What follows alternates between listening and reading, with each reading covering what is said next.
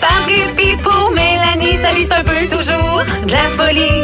Voici une nouvelle tranche de vie. Oh, pas de répit pour Mélanie, non pas de répit pour Mélanie. Les générations, là, moi, j'ai de la misère à m'y retrouver. Mais ce que je sais et ce que j'ai réalisé depuis les dernières heures en lisant des articles qui nous ramenaient les différentes générations, puis en ayant Raph qui vient nous jaser de n'importe quel mot qu'on n'utilise plus aujourd'hui, j'ai réalisé qu'entre mon fils et moi, il y a deux générations qui nous séparent. Et j'ai réalisé aussi, Marc-Antoine, que tu es plus proche de mon fils de 12 ans que de moi. C'est gênant. Ah ouais, vraiment. C'est gênant.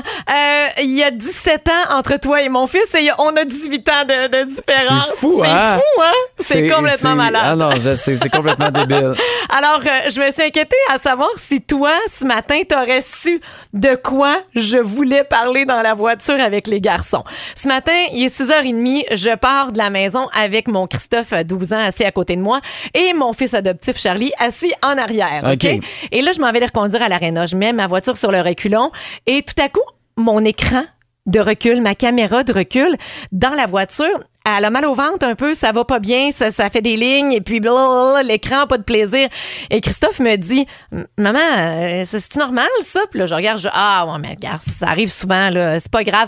Charles-Antoine qui comprend rien parce qu'il écoutait de la musique en arrière, fait, ah quoi? Qu'est-ce que j'ai pas vu? Et là, je suis venue pour répondre tout simplement, c'est comme une télé qui saute. Et Là, j'ai fait, hein? Et non, il Les sait gars, pas c'est quoi. vous avez jamais vu ça? Une télé qui saute. Non. Toi, Marc-Antoine, est-ce que la télé dans ta Ben vie oui. a toujours été accrochée au mur? Non, non, non, non. T'as pas non, toujours eu un écran Ben plat, non, rassure-moi? Ben non, j'ai eu des télés carrées, puis ça sautait des fois l'image, puis j'ai pas eu... euh, tu sais, j'ai pas, j'ai, pas eu d'antenne. T'as pas eu d'antenne de lapin. T'as Ben, pas eu d'oreille de lapin. J'aurais pu. En fait, moi, ma génération, on avait des antennes si on avait une télé dans notre chambre. Je comprends. Les jeunes, Parce qu'il n'y avait pas des prises de câble dans chaque. Exact. Ré- Puis souvent, c'était comme l'espèce de, de contrôle parental, là, sais, de, de mettre juste les antennes au lieu de brancher dans le câble, d'avoir Ben accès oui. à tout. tu sais.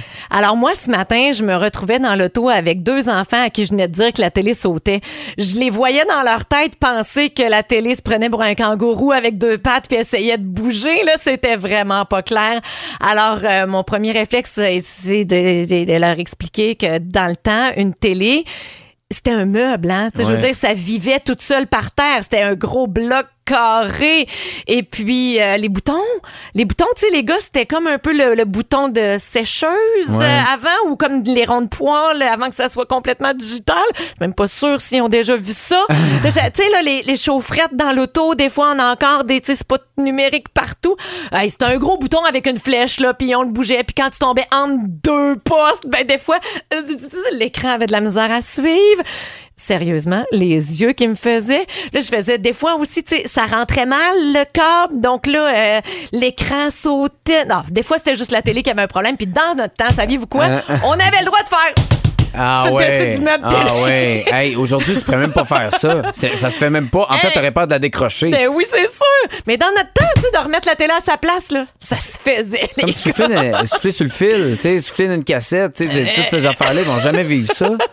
Donc, en plus de l'article euh, sur les générations dont on vous a parlé un petit peu plus tôt, je me suis rendu compte que j'étais vraiment tout seul de ma gang ce matin. Même mon propre chum est pas dans ma génération. Mon chum te ressemble plus, Marc-Antoine. Ah ouais? Je suis une X, moi, puis j'y tiens. Je pense que j'ai eu la plus belle génération, pour vrai. Euh. Mes parents se sont battus, ils ont tout installé. Moi, j'en ai profité. Je suis arrivée au bon moment dans mon métier. Aujourd'hui, je vois mon père qui a de la misère à croire au compost puis en son bac bleu. Puis je vois mon fils qui surveille qu'est-ce qu'on met dedans puis comment gérer les bacs. Puis je me trouve assez chanceuse d'être allumée pour pouvoir l'appuyer, comprendre, le suivre là-dedans, pas être trop déconnectée. Pour moi, les générations, c'est écrit sur un papier, c'est des dates, ce sont des chiffres, mais je pense que le reste, c'est vraiment dans la tête. Et là, physiquement, moi, je suis une X. Je suis une fille de baby boomer, une conjointe de Y, mère d'un enfant et d'un chien alpha. Sérieux, il me manque juste un Z. Est-ce que je peux adopter un Z? Le retour